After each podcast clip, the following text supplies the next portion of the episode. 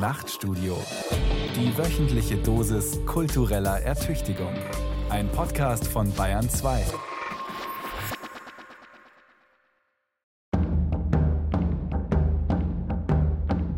In seiner Tragödie Die Backchen berichtete Euripides vor gut 2400 Jahren von der Zerstückelung eines menschlichen Körpers. Wie Agaue ihren Sohn Pentheus, den König von Theben, in Stücke reißt, ist eine der ältesten fiktionalen Darstellungen einer solchen Zerteilung.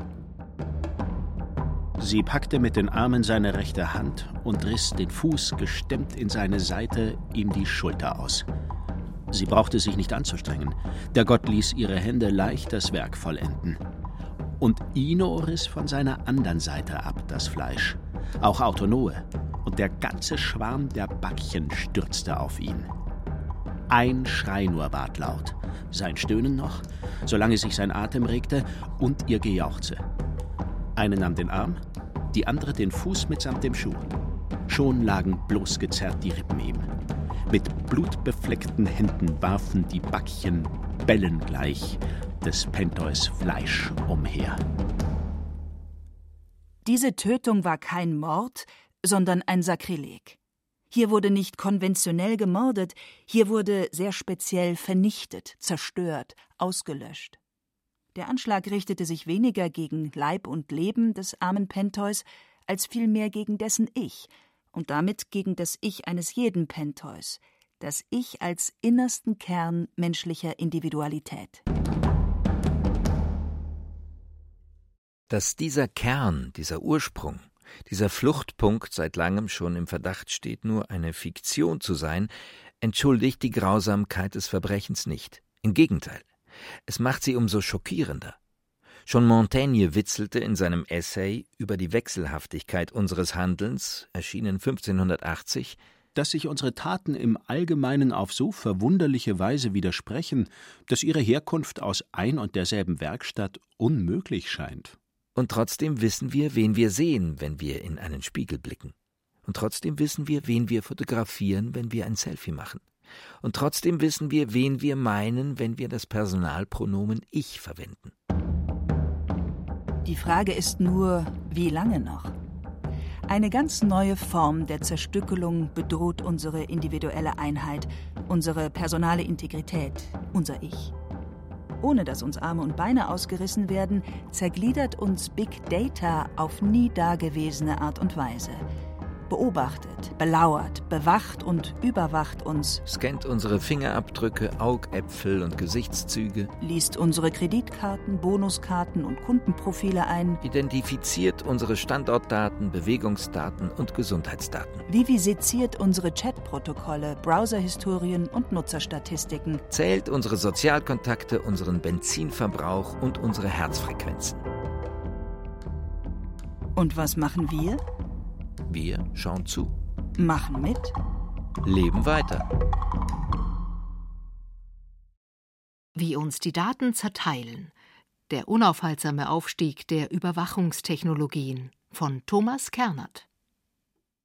Auch der Klassiker, die Bibel zur Geschichte der neuzeitlichen Überwachung, Michel Foucaults 1975 erschienenes Werk Überwachen und Strafen, beginnt mit der Schilderung einer spektakulären Fragmentierung. Am 2. März 1757 wurde Robert François Damien nach einem fehlgeschlagenen Attentat auf den französischen König Ludwig XV. auf grausame Weise gevierteilt. Foucault spricht von einem letzten großen Fest der Martern, welches zum einen der Wiederherstellung der verletzten Souveränität des Königs diente, zum anderen den Delinquenten auf die Qualen im Jenseits vorbereiten sollte. Nach zwei oder drei Versuchen zogen die Scharfrichter Messer aus ihren Taschen und schnitten die Schenkel vom Rumpf des Körpers ab. Die vier Pferde rissen nun mit voller Kraft die Schenkel los. Dasselbe wurde bei den Armen gemacht. Keine 40 Jahre später hatte sich der europäische Strafvollzug fundamental verändert. Statt auf pompöse Rache setzte man nun verstärkt auf tätige Reue sowie substanzielle Besserung.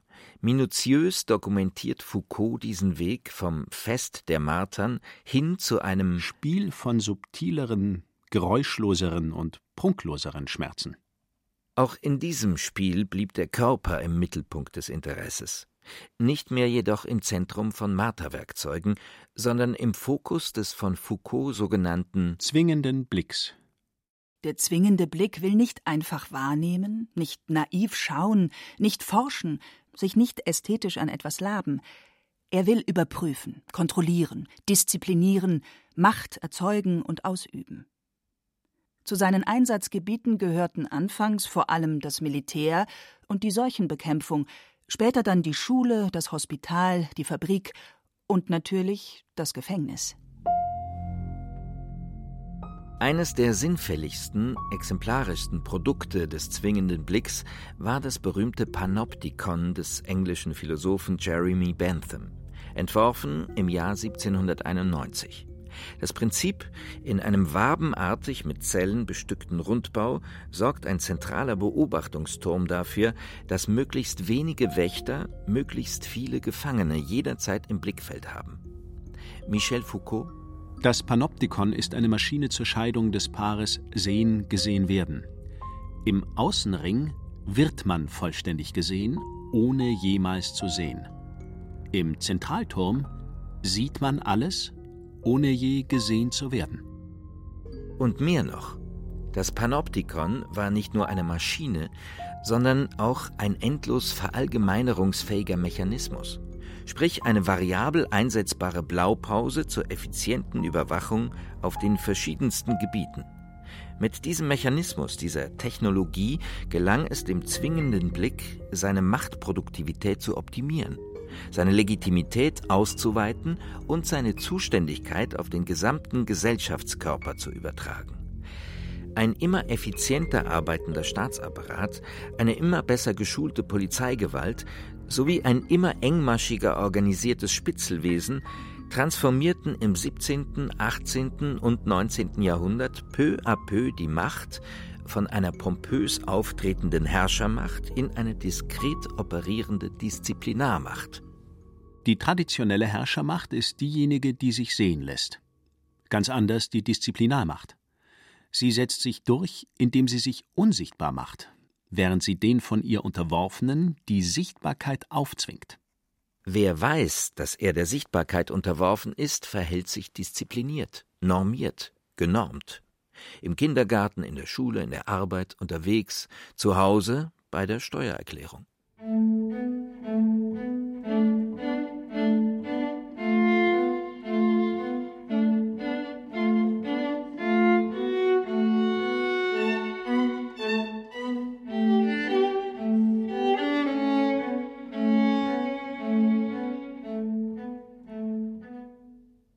Michel Foucault war 57 Jahre alt, als er 1984 starb.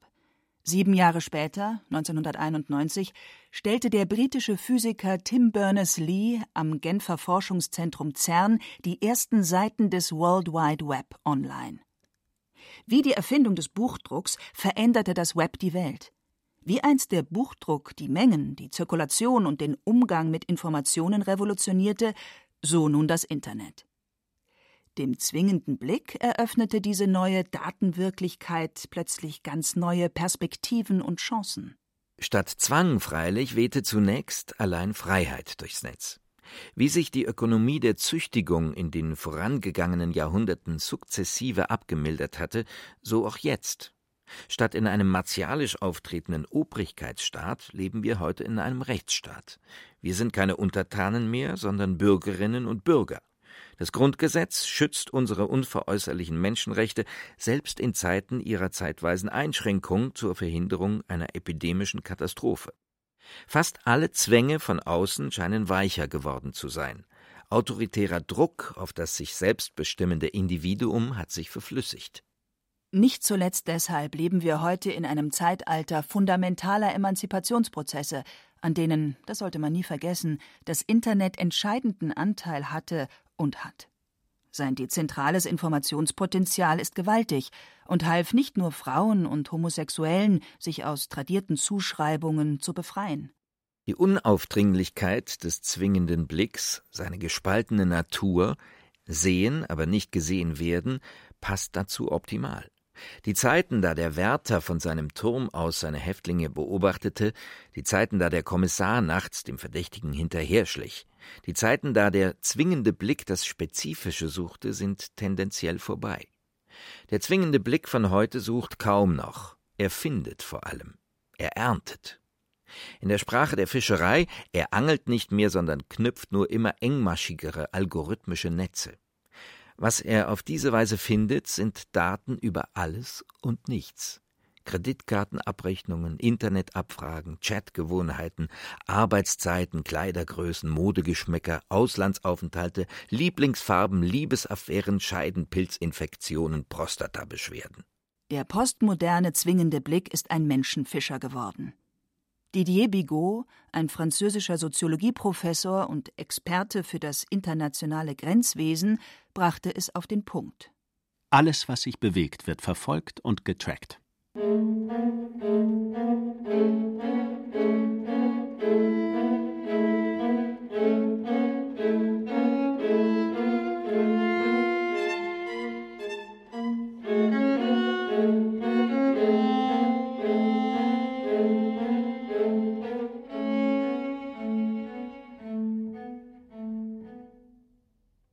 Didier Bigot stammt auch der Begriff des Panoptikon bzw. Banoptikons als eine Art Update des Panoptikons im Zeitalter der digitalen Datenerhebung. Wie der Name schon andeutet, dient dieser Mechanismus, diese Machtapparatur allem, was band, abhält, hindert, Zutritt verwehrt. Hatte das Panoptikon vornehmlich die Aufgabe zu überwachen, sprich zu sehen, lateinisch videre, so das Banoptikon zu teilen, lateinisch dividere. Das Präfix di verdeutlicht die Intention. Es ist ein teilendes Sehen, ein zerstückelndes Sehen. Ein Sehen, das gerade in einer globalisierten Welt paradoxerweise immer unentbehrlicher wird. Zwar fallen überall traditionelle politische, wirtschaftliche, informationelle und religiöse Grenzen, gleichzeitig aber tauchen überall neue Barrieren auf in Flughäfen, in Bahnhöfen, vor Shoppingmalls, vor Banken, vor Stadien, vor Bibliotheken, vor Gerichten, vor Verwaltungsgebäuden, vor Firmensitzen, vor Flüchtlingsheimen, vor Luxuswohnanlagen. Überall wird gefiltert, gesiebt, aussortiert. Wobei in der Regel eine Richtung vorherrscht. Raus kommt man fast immer. Die Frage ist, ob man hineinkommt. Die neuen Grenzen sollen und wollen vor allem exkludieren, ausgrenzen ausschließen. Dies tun sie bisweilen ziemlich brachial, sprich im Stil eines Türstehers, meistens jedoch überraschend manierlich. Ganzkörperscanner sind ungeschliffene Kerle, die den Zutritt zu einem Flugzeug zu einem extrem zweifelhaften Vergnügen machen. Kartenscanner indes, über die man beim Betreten seiner Firma im Vorübergehen eine Chipkarte zieht, werden beim zehnten Mal fast unsichtbar. Das Lieblingsbaby der exkludierenden Sicherheitsinfrastruktur freilich ist nach wie vor die Videoüberwachungsanlage. Sie glotzt und schweigt.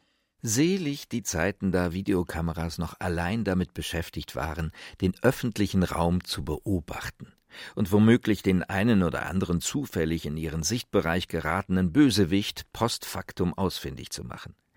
Die Videokamera von heute ist anders. Sie denkt Sie ist der Wurmfortsatz einer höchst intelligenten Apparatur, die längst aufgehört hat, rein rezeptiv, rein passiv, rein aufzeichnend zu agieren. Ihr kaltes Auge wird immer, pardon, menschlicher. Bis weit in die 2010er Jahre hinein scheiterte die Videoüberwachung vor allem an dem, was jedes menschliche Auge in Zusammenarbeit mit Thalamus und Hypothalamus kann unterscheiden. Jeder Mensch kann eine Katze von einem Hund unterscheiden, egal ob die Katze eine afrikanische Somali-Katze oder ein amerikanischer Comic-Kater à la Garfield ist, egal ob der Hund als Schweizer Bernardiner oder als Pekinese auf die Welt kam. Computern gelang dies nur rudimentär. Durch die Entwicklung von sogenannten Deep Learning Algorithmen änderte sich dies. Deep Learning Algorithmen sind spezialisiert auf das Erkennen bestimmter Muster. Gefüttert mit Millionen Katzen- und Hundefotos lernt der Algorithmus durch endlose Trial-and-Error-Schleifen irgendwann exakt zwischen Katzen und Hunden aller Art und Provenienz zu unterscheiden. Das Gleiche funktioniert selbstverständlich auch mit Menschen, vorausgesetzt man verfügt über ein entsprechend großes Datenmaterial, mit dem die Systeme trainieren können. Für letzteres sorgen zum Beispiel Unternehmen wie das im Januar 2020 in die Schlagzeilen geratene Clearview. In kürzester Zeit hat Clearview heimlich still und ungefragt Milliarden Fotos aus öffentlich zugänglichen Quellen abgesaugt und eine gigantische Datenbank mit menschlichen Gesichtern aufgebaut. Gesichter, so viel steht fest, gibt es genug auf dieser Welt. Und Grenzen, die nur mit dem richtigen Gesicht überwunden werden können, ebenso. Beim Kreditkartenunternehmen Mastercard kann man neuerdings mit seinem Selfie bezahlen. Lufthansa will demnächst in München-Erding biometrisches Boarding anbieten. Eine Kombination aus Kamera- und Emotionsmesstechnologie soll Bewerber bei Jobinterviews durchleuchten. Die Firma HireView hat das passende Produkt dafür. Nutzen Sie die neuesten Vorteile der Mensch-Maschine-Partnerschaft, um mehr Bewerber genauer unter die Lupe zu nehmen. Es gibt über 15.000 Merkmale, an denen Top-Performer identifiziert werden können. Glaubt man SenseTime, einem chinesischen Unternehmen, so hatte die Corona-Krise auch ihr Gutes.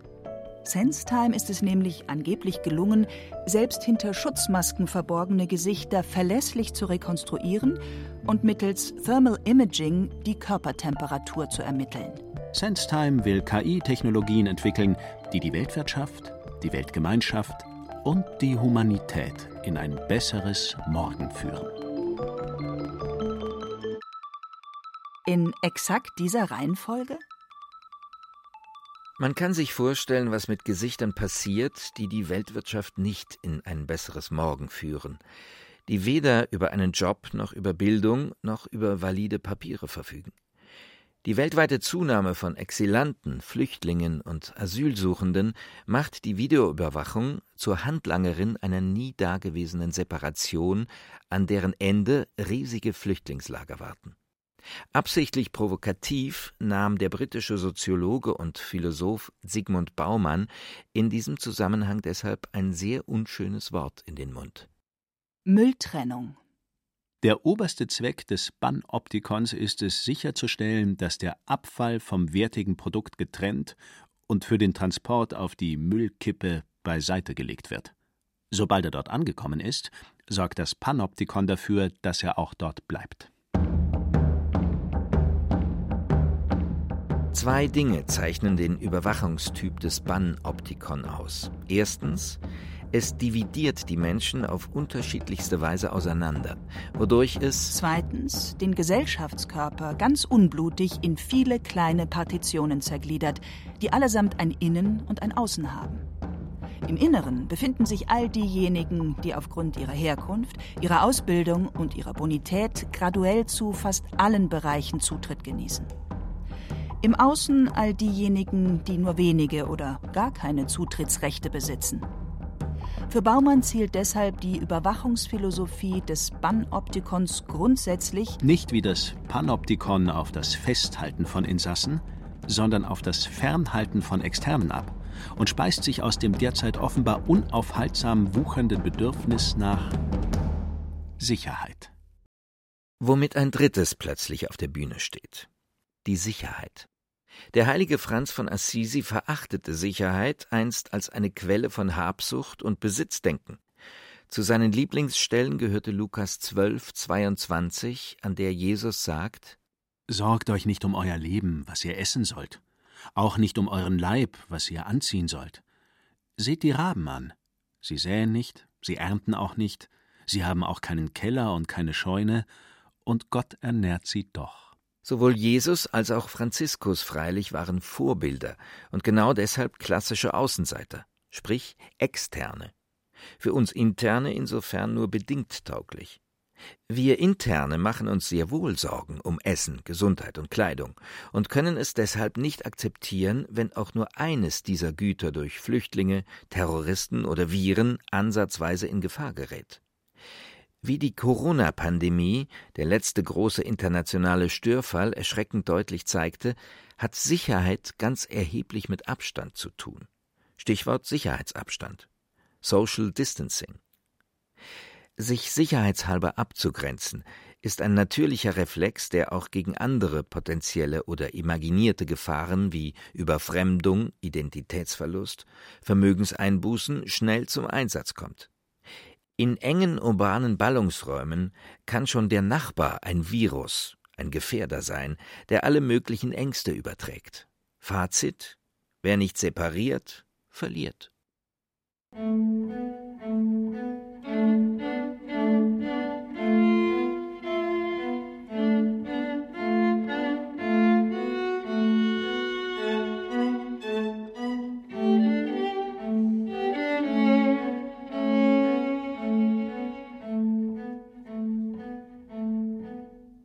Andererseits, wo Nachbarn sind, befindet man sich im Regelfall nicht mehr im Außen, sondern im Innen, aber noch immer nicht wirklich in Sicherheit. Sicherheit muss demnach etwas ganz anderes sein, etwas, das weder außen noch innen zu finden ist, sondern wo? Je mehr heutige Gesellschaften von Sicherheitseinrichtungen durchdrungen sind, desto mehr produzieren sie unvermeidlich Unsicherheit und Verunsicherung. Meint David Lyon, einer der führenden Sicherheitssoziologen und Leiter des Surveillance Studies Center der kanadischen Queen's University in Kingston. Gemeinsam mit dem eben zitierten Sigmund Baumann veröffentlichte er das Buch Daten, Drohnen, Disziplin. Sicherheit ist für Laien vor allem eine aus dem Gefühl der Unsicherheit erzeugte, destillierte Imagination. Die imaginäre Sicherheit der Zukunft ist eine aus der alles abweichende, Terrorismus, Krankheit, Gewalt ausgeschlossen oder ausgegrenzt worden ist. Eine Reinheits-, eine Friedhofs-, eine Allmachtsfantasie? Wie auch immer. Solange alle Störgeräusche nicht systematisch ausgeschlossen oder zumindest registriert und abgespeichert wurden, hat Aufmerksamkeit, hat Vorsicht, hat Überwachung auch im Inneren ihre Daseinsberechtigung. Auch im Inneren gibt es schließlich dunkle Straßen. Auch im Inneren finden Einbrüche statt. Auch im Inneren wird Geld gewaschen, Steuer- und Versicherungsbetrug begangen sowie staatliche Subventionen erschlichen. Auch im Inneren wird Kinderpornografie verbreitet. Darüber hinaus unterliegen innen wie außen derzeit und höchstwahrscheinlich in den nächsten 10.000 Jahren einem permanenten gesellschaftlichen, wirtschaftlichen und technologischen Wandel, der kompetent moderiert werden will. Genug Gründe für flächendeckendes Tracking, Profiling, Mining, Screening, Monitoring, Sampling, Scoring und Targeting. Auch im Inneren. Um an dieser Stelle unseren gegenwärtigen Standort auf der Landkarte der Überwachung lokalisieren zu können, hier die Koordinaten. Nach dem Videre, dem Sehen des Panoptikons und dem Dividere, dem Teilen des Bannoptikons, sind wir nun beim Providere, dem Sorgen und Vorhersehen des Synoptikons angelangt. Der Begriff stammt ursprünglich vom norwegischen Soziologen Thomas Mathisen. Wir orientieren uns hier jedoch mehr an dem reinen Wortsinn Synoptikon als Zusammenschauen. Das Dispositiv des Synoptikons liebt die Menschen, Bürger, Kunden, User und Wähler. Es kümmert sich deshalb um deren Wünsche, Belange und Träume. Es kümmert sich aber auch mit vorausschauendem Blick um die Zukunft der Sicherheit, unserem zentralen Verlangen in unsicheren Zeiten. In der Zusammenschau des Synoptikons überwacht deshalb jeder jeden, überwachen deshalb alle alle, bleibt deshalb niemand ungesehen. Bis auf diejenigen natürlich, die niemand sehen will, weil vorab schon auf der Müllkippe entsorgt. Auch der synoptische Blick bemüht sich selbstverständlich um Diskretion. Er will nicht gesehen werden, nicht im Vordergrund agieren. Im Unterschied zum panoptischen, zum zwingenden Blick, will er jedoch auch nicht mehr im wortwörtlichen Sinn disziplinieren. Sein Ziel heißt vielmehr providere, sich kümmern, vorausschauen. Im Unterschied zum bannoptischen Blick will er aber auch nicht mehr bannen, abhalten, hindern, sondern einmal mehr providere, sich kümmern vorausschauen.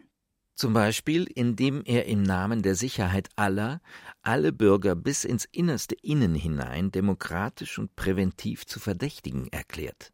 Eben deshalb verlangt unsere Exekutive seit Januar 2020 die Abgabe von Fingerabdrücken sowohl in Reisepässen als auch in Personalausweisen.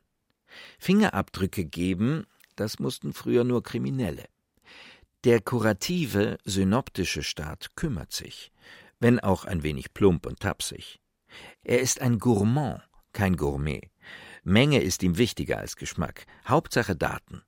Typisch auch der erste Reflex in der Corona-Krise. Eine über zentrale Server verdauende Tracking-App zur unmittelbaren Verfolgung von Ansteckungsverläufen. Der gute Zweck heiligt die Mittel. Oder etwa nicht? Wesentlich smoother und smarter bemühen sich kommerziell orientierte Unternehmen um die clandestine und karitative Betreuung ihrer Kundschaft. GAFA beispielsweise, sprich Google, Amazon, Facebook und Apple, will nur das eine: unser Freund und Zuckerbrotbäcker sein. Deshalb duzen sie uns, laden uns alle Nase lang zu irgendwelchen Aktionen ein, stellen uns permanent Neues zur Verfügung. Neue Apps, neue Systemupdates, neue Features, neue Messenger, neue Streamingdienste, neue On-Demand-Angebote, neue Abos, neue Zahlungsmöglichkeiten, neue Versandoptionen, neue Bugfixes. Sie präsentieren sich als Tausendsassas und Buddies, als Universalgenies und Erfüllungsgehilfen. Gepeitscht wird bei all dem um Himmels willen nicht, nur registriert und gespeichert. Man muss schließlich wissen, was der Kunde will, möchte man ihn auch übermorgen noch als Kunde begrüßen und behüten dürfen. Und ja, natürlich wissen wir alle längst selbst, dass in jedem 0815 Smartphone ein kleiner Big Brother logiert. Bestens ausgestattet mit allem, was man braucht, um das ganze konkrete Leben jedes Individuums hautnah aufzuzeichnen. Bewegungssensor, Beschleunigungssensor, Näherungssensor, Helligkeitssensor, Lagesensor, Fingerabdrucksensor, Kompass, Schrittezähler, Face ID. Alles allein für die Kunden und deren umfassende elektronische Sorglosversorgung? Facebook hat allein im ersten Halbjahr 2018 74 Prozent aller Behördenanfragen positiv unterstützt. Auf der Webseite heißt es, Facebook kann freiwillig Informationen gegenüber Strafverfolgungsbehörden offenlegen, wenn wir in gutem Glauben davon ausgehen, dass von einem Sachverhalt unmittelbare Gefahr für Leib und Leben ausgeht. Welchen Rechtsgrundsätzen sich dieser gute Glaube verpflichtet fühlt, bleibt dunkel. Auch für den Politikwissenschaftler und Datenschutzexperten Adrian Lobe. In der Poststrafgesellschaft bekommt man keine Vorladung ins Revier, sondern eine Einladung zur Freundschaft. Facebook, dein Freund und Helfer. 2019 wurde bekannt, dass Amazon Teile seiner Sprachsoftware Alexa nicht nur mitschneidet, sondern auch von Experten weltweit transkribieren und analysieren lässt. Wer sich da nicht bestens umsorgt fühlt, dem ist nicht mehr zu helfen. Zur Beruhigung, auch die digitalen Sprachassistenten von Google und Apple verfügen selbstverständlich über extrem spitze Ohren. Doch Safety First. Wie Supermärkte im Post-Corona-Zeitalter funktionieren könnten, lässt sich ebenfalls bei Amazon lernen. Amazon Go heißt die Alternative, die seit einiger Zeit in US-amerikanischen Großstädten getestet wird. Sie besteht nur noch aus Shoppen, ohne jedes Schlangestehen an der Kasse. Grab and Go, pack ein und geh, lautet die Devise. Damit dieses Just Walk Out Shopping funktioniert, müssen freilich Hunderte von Kameras und Infrarotsensoren den Kunden und sein Smartphone während ihres gemeinsamen Einkaufs strenger überwachen als Gott designen. Und was im Supermarkt geht, geht selbstverständlich auch zu Hause. Kontaktfreies Easy Living. So verspricht zum Beispiel Google Home. Der smarte Thermostat lernt die bevorzugten Temperatureinstellungen des Bewohners am Morgen und am Abend und erkennt, wann die Bewohner schlafen und wann sie typischerweise zu Hause oder außer Haus sind. Oder du kochst gerade das Abendessen, legst die Wäsche zusammen oder spielst mit den Kindern. Lass dich nicht unterbrechen und steuere kompatible Lampen, Haushaltsgeräte und andere Produkte ganz einfach per Sprachbefehl. Noch einmal Adrian Lobe. Der Insasse wird nicht gefesselt, sondern durch die Simulation von Kontrolle ruhig gestellt. Die für den Strafvollzug konstitutive Einschränkung der Bewegungsfreiheit erfolgt im Smart Home nicht über Sicherheitsarchitekturen, sondern über eine Automatik der Steuerung und Kontrolle der Gesten.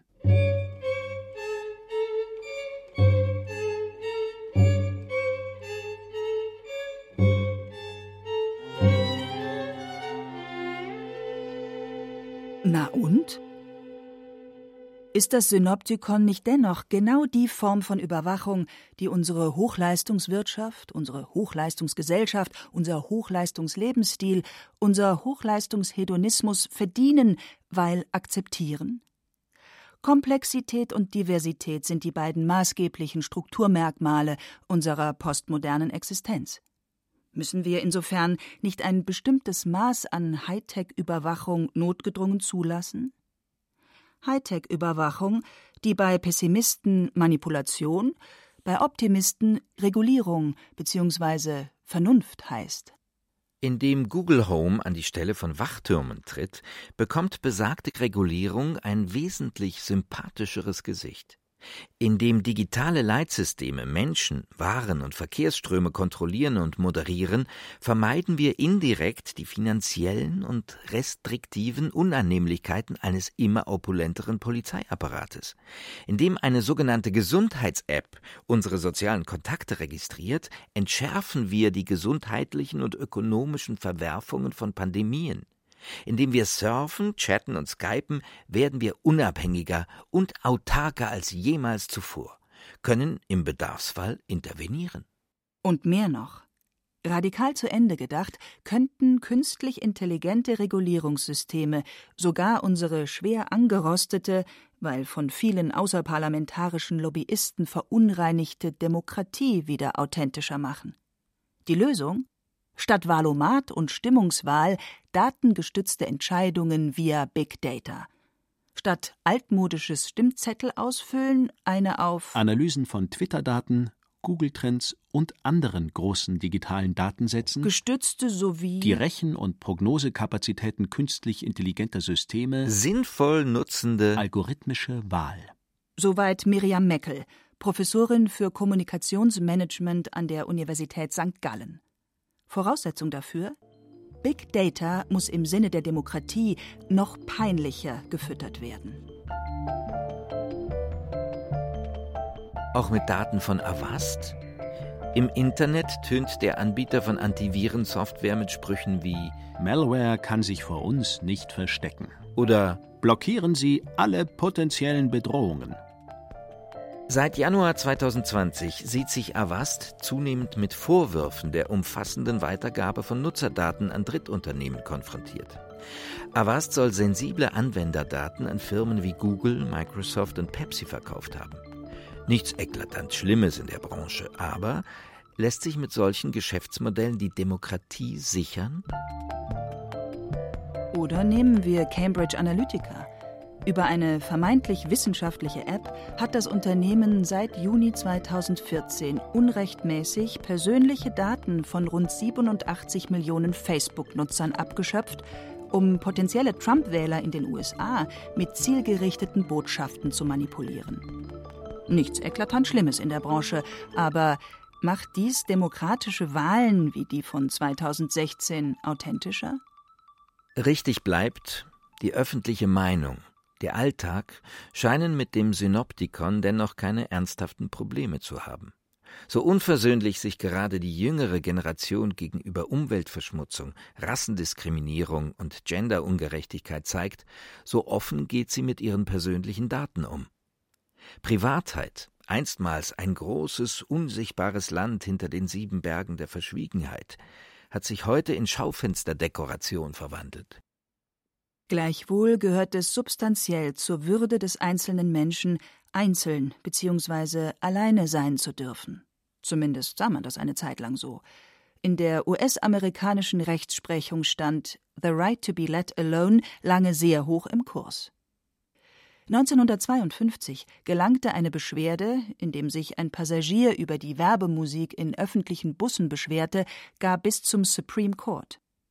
Zwar wurde der Fall abgewiesen, einer der Bundesrichter, der ehrenwerte William O. Douglas jedoch, gab zu Protokoll, dass am Anfang jeder Freiheit das Recht, allein gelassen zu werden, steht. Und weiter? Menschen zu zwingen, nervige Hintergrundmusik anhören zu müssen, ist ein Schritt auf der Straße Richtung Totalitarismus. Was Richter Douglas wohl zu den aktuell rund 20.000 Überwachungskameras auf New Yorks Straßen zu Protokoll gäbe. Das Wörtchen privat klingt heute eher altbacken, wenn nicht gar wie in Verbindung mit Privatweg, Privatpatient, Privatjet, elitär und sozial unausgewogen. Noch schlimmer ist allenfalls die Aussicht, allein gelassen zu werden. Die neue Privatheit sucht das Publikum. Sigmund Baumann. Heute fürchten wir nicht so sehr, dass jemand in unsere Privatsphäre eindringt und uns verrät, sondern das Gegenteil, dass ihre Ausgänge versperrt werden. Der private Bereich verwandelt sich dadurch in einen Ort des Eingesperrtseins, in dem man dazu verdammt ist, im eigenen Saft zu schmoren, gezwungen, das Fehlen von Zuhörern hinzunehmen. Hier hat sich ganz offensichtlich etwas grundlegend gewandelt. Etwas, das auch die vielfach als schmerzhaft empfundenen Erfahrungen mit den Kontaktbeschränkungen in der Corona-Krise zu bestätigen scheinen. Das postmoderne Leben spielt sich draußen ab, in der Gesellschaft, im Plural, im Großraumbüro, im Meeting, beim Lieblingsitaliener, vor Instagram-Freunden und YouTube-Followern. Mehr denn je zählt nicht mehr die Frau, der Mann, sondern ihre bzw. seine Vernetztheit. Auf allen Ebenen lässt sich ohne gesellschaftliche Zugehörigkeit kein Gänseblümchen mehr pflücken. Das Ich ist nicht mehr sein geschlossenes Körper-Ich, nachts um halb drei schlaflos im Bett, und auch nicht sein Über-Ich, sein Ich-Ideal oder sein Ideal-Ich, sondern sein Kontext, auch Zusammenhang genannt.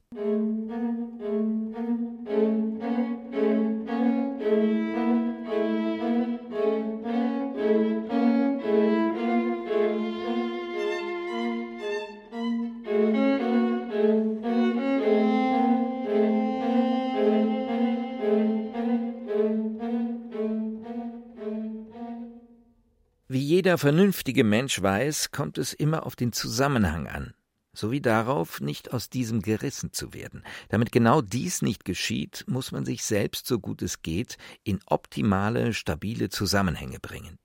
Das aber heißt, sich aktiv zu präsentieren, sich zu vermarkten, sich als begehrtes Konsumprodukt auf dem Arbeits- und Gesellschaftsmarkt ins Spiel zu bringen und zu halten. Dass dergleichen in der stillen Kammer der Privatheit schwierig ist, liegt auf der Hand. Dass dies nirgendwo besser geht als im Cyberspace, ebenso. Und genau deshalb reichen sich hier einmal mehr Opfer und Täter die Hände. Schon Michel Foucault betonte, dass im Verhältnis Wächter zu Überwachtem eine mehr oder minder intensive subkutane Kollaboration immer mitgedacht werden muss. Derjenige, welcher der Sichtbarkeit der Wächter unterworfen ist und dies weiß, übernimmt die Zwangsmittel der Macht und spielt sie gegen sich selbst aus. Er wird zum Prinzip seiner eigenen Unterwerfung. Sprich, die eigentümliche Macht der Überwachung besteht darin, dass jeder irgendwie mitmacht. Der Straftäter mit Handschellen ebenso wie der Selbstoptimierer mit Fitnessarmband. Die US-Firma Pavlok Werbeslogan. Breche aus schlechtem Verhalten aus. Reduziere dein Verlangen. Wache früh auf. Bietet ein Fitnessarmband mit allem digitalen Pipapo an, das zusätzlich noch mit leichten Elektroschocks dafür sorgt, dass sich die Nutzer positive Gewohnheiten antrainieren. Frei nach dem Motto jeder ist selbst dafür verantwortlich, sich in einem gebrauchsfähigen Zustand zu erhalten. Vier Dinge führen von derlei Geräten direkt in die Falle. Erstens unsere Naivität, deren kategorische Beschwörungs-, Beschönigungs- und Verklärungsformel lautet immer und immer wieder und immer dümmer Ich habe nichts zu verbergen. Im Zeitalter der elektronischen Vollüberwachung, Stichwort Tracking, Profiling, Mining, Screening, Monitoring, Sampling, Scoring und Targeting, ist diese naive Behauptung weit antiquierter als jede Spielart muffiger Privatheit und dies allein schon deshalb, weil es im Zeitalter der Deep Neural Network Vollüberwachung überhaupt kein Ich mehr gibt.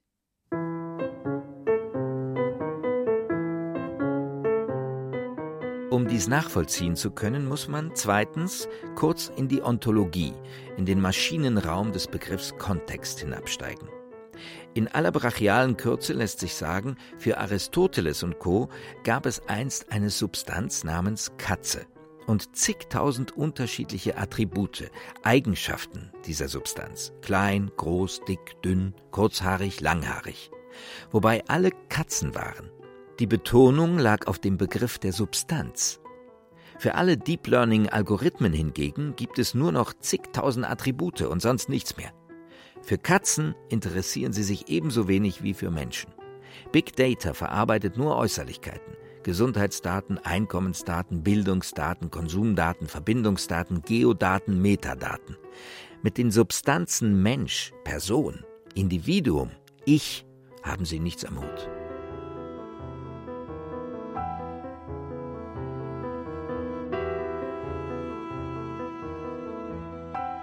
Dies hat drittens vornehmlich damit zu tun, dass das Internet und alle mit ihm vernetzten Datenbanken und softwaregestützten Sichtungsverfahren in der Distanz arbeiten.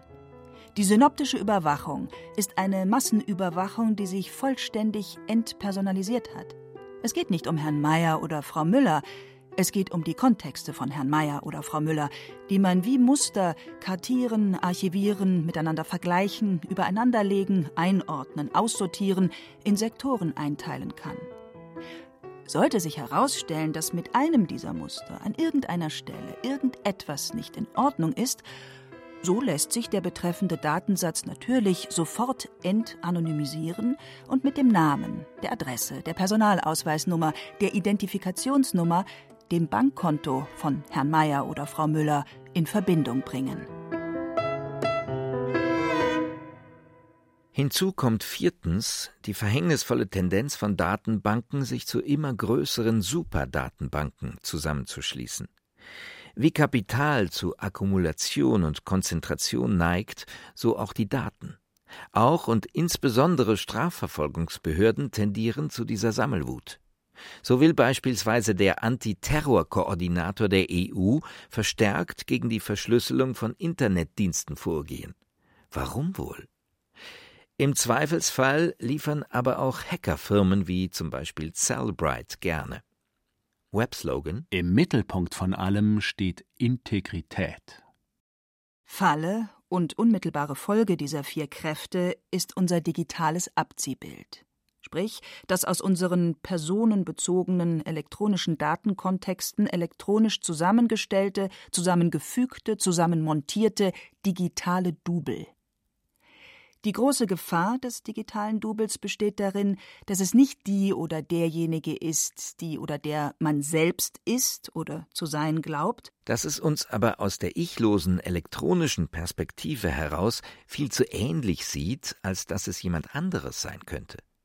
Da es darüber hinaus erstens informationalisiert und zweitens maschinenlesbar ist, man es also aus jeder Distanz heraus, sprich an jedem Ort, zu jeder Zeit, an jedem PC abrufen kann, besitzt es viel mehr informative Potenz als sein fleischliches Original, das vielleicht in irgendeinem verlassenen Winkel von Wanne-Eickel oder Puchheim Bahnhof wohnt. Adrian Lobe man ist überall identifizierbar, aber doch identitätslos. Und nur noch eine Nummer im System. Eine Nummer, aus der man nicht mehr herauskommt. Eine Nummer, die man jederzeit durch alle möglichen Divisoren teilen, zerteilen, zerstückeln kann. Im Gegensatz zur Zerstückelung des Pentheus durch die Bachantinnen bzw. zur Vierteilung Damiens durch Ludwig XV. hält sich die Grausamkeit heute in Grenzen. Alles geht ohne Schmerzensschreie und gaffendes Publikum über die Bühne. Man kümmert sich. Die informationelle Zerstückelung geschieht im virtuellen Raum. Die verschiedenen Körperteile werden in die verschiedensten Datenbanken eingepflegt das Gesicht an Sicherheitsfirmen, die Fingerabdrücke an IKEA, Konsumdaten an Walmart, Vermögensdaten an Visa und Mastercard, Gesundheitsdaten an die Pharmaindustrie, Verbindungs- und Login-Daten an Polizeiapparate und Geheimdienste. Zumindest ist das so vorstellbar. die Folgen in der Wirklichkeit, da wo wirkliche Menschen leben? Sie wundern sich, warum Sie immer so viele Luxuswarenangebote in Ihrem E-Mail-Client haben? Ganz offensichtlich gehören Sie zu einer sehr attraktiven Zielgruppe. Sie wundern sich, warum Sie nun schon zum zweiten Mal hintereinander an einem Flughafen einer zufallsgestützten Untersuchung unterzogen wurden? Ganz offensichtlich gehören Sie einer weniger attraktiven Zielgruppe an. Seien Sie froh, dass Sie noch nicht auf der berüchtigten No-Fly-List des US-amerikanischen Terrorist Screening Center stehen. Die amerikanische Bürgerrechtsorganisation ACLU schätzt, dass in dessen Datenbanken rund 1,1 Million Personen gespeichert werden. Laut einer Studie der University of Western Ontario sollen allein im eher ruhigen Kanada rund 100.000 unbescholtene Bürger als Terroristen geführt werden. Sie wohnen in einem Problemviertel, haben schon Erfahrung mit dem BTMG gemacht und wechseln häufig ihre SIM-Karte aus. Würden Sie in Chicago wohnen, stünden Sie höchstwahrscheinlich bereits auf einer sogenannten Heat-List, also einer Liste von Personen, die mit größter Wahrscheinlichkeit in nächster Zeit ein Verbrechen begehen werden. Bereits seit 2010 wird in verschiedenen chinesischen Städten ein umfassendes Sozialkreditsystem getestet. Für gutes Verhalten Armenhilfe, Pflege von Familienangehörigen, Freiwilligendienste bekommt man Pluspunkte. Für Falschparken, Trunkenheit im öffentlichen Raum, disziplinarische Vergehen und dergleichen Minuspunkte. Pluspunkte helfen beispielsweise bei Bewerbungen oder bei Visumsanträgen. Minuspunkte führen zu höheren Steuern, zur Drosselung der Internetgeschwindigkeit oder direkt an einen öffentlichen Pranger. Es reicht aber auch schon aus, bei Facebook zu sein. Dort gibt es laut Washington Post einen Reputationsscore, der die Vertrauenswürdigkeit von Nutzern auf einer Skala von 0 bis 1 bewertet. 0 bedeutet unglaubwürdig, 1 glaubwürdig. Wie hoch ist Ihr Score? Chinesische Wissenschaftler wollen allein anhand von Bildern den Kriminalitätsgrad einer Person bestimmen können. Die amerikanische Stanford-Universität arbeitet an einer Gesichtserkennung, die angeblich Homosexualität identifizieren kann. Auf der virtuellen Ebene entpersonalisiert und zerstückelt. Auf der realen Ebene klassifiziert, hierarchisiert, diskriminiert, stigmatisiert. Wenn demnächst zu dieser Gemengelage vermehrt auch noch Genomdaten hinzukommen, könnte die Sache schnell Ausmaße annehmen, die sich auf buchstäblich jeden Menschen, unabhängig von seinem real existierenden Ich, extrem selektiv auswirken. Bereits 2013 schrieb der 2017 verstorbene Sigmund Baumann Im Zuge dieses Prozesses aus Zerteilen und Umarrangieren gerät etwas Entscheidendes aus dem Blick und aus dem Bewusstsein, das von nun an für alle praktischen Belange verloren sein wird, nämlich die menschliche Person, der andere der Moralphilosophie, das Subjekt eigenen Rechts, das zugleich Gegenstand meiner Verantwortung ist.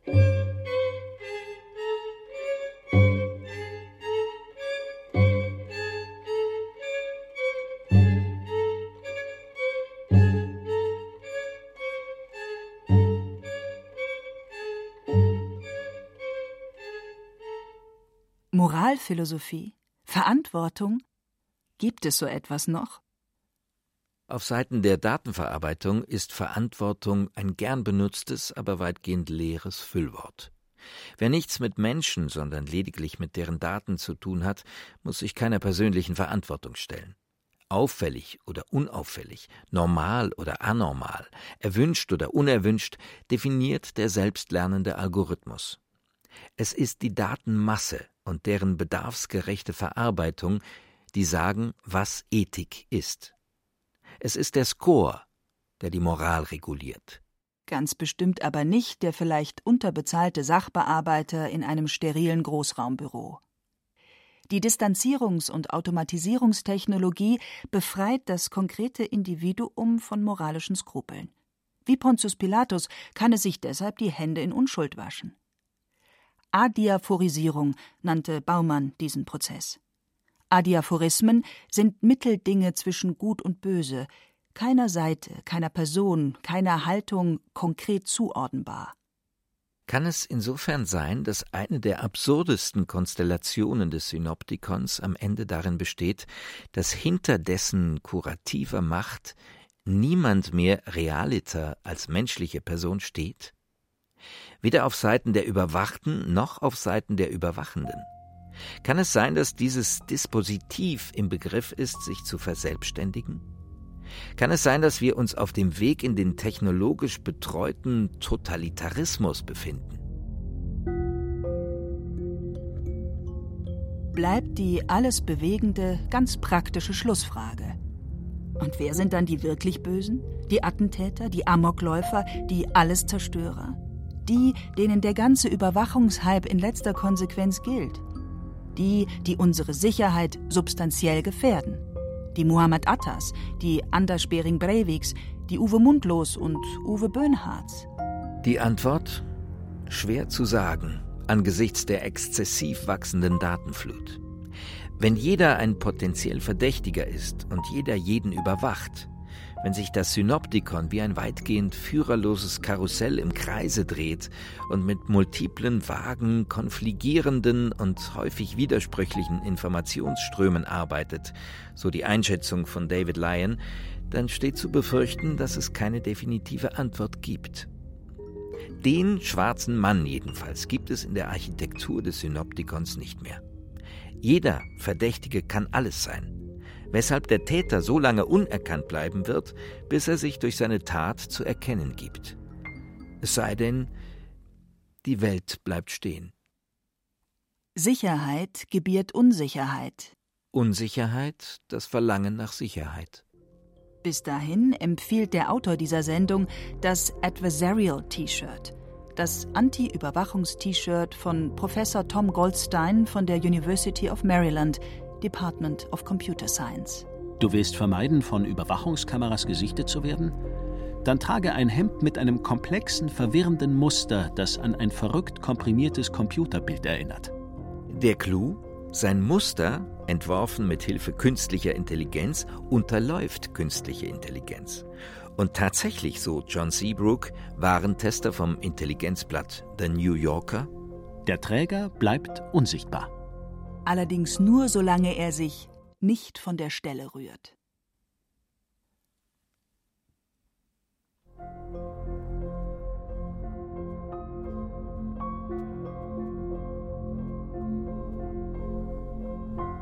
wie uns die Daten zerteilen. Der unaufhaltsame Aufstieg der Überwachungstechnologien von Thomas Kernert. Es sprachen Thomas Birnstiel, Stefan Merki und Hemmer Sophia Michel. Technik Adele Kurzil. Regie der Autor. Redaktion Thomas Kretschmer. Eine Produktion des Bayerischen Rundfunks 2020.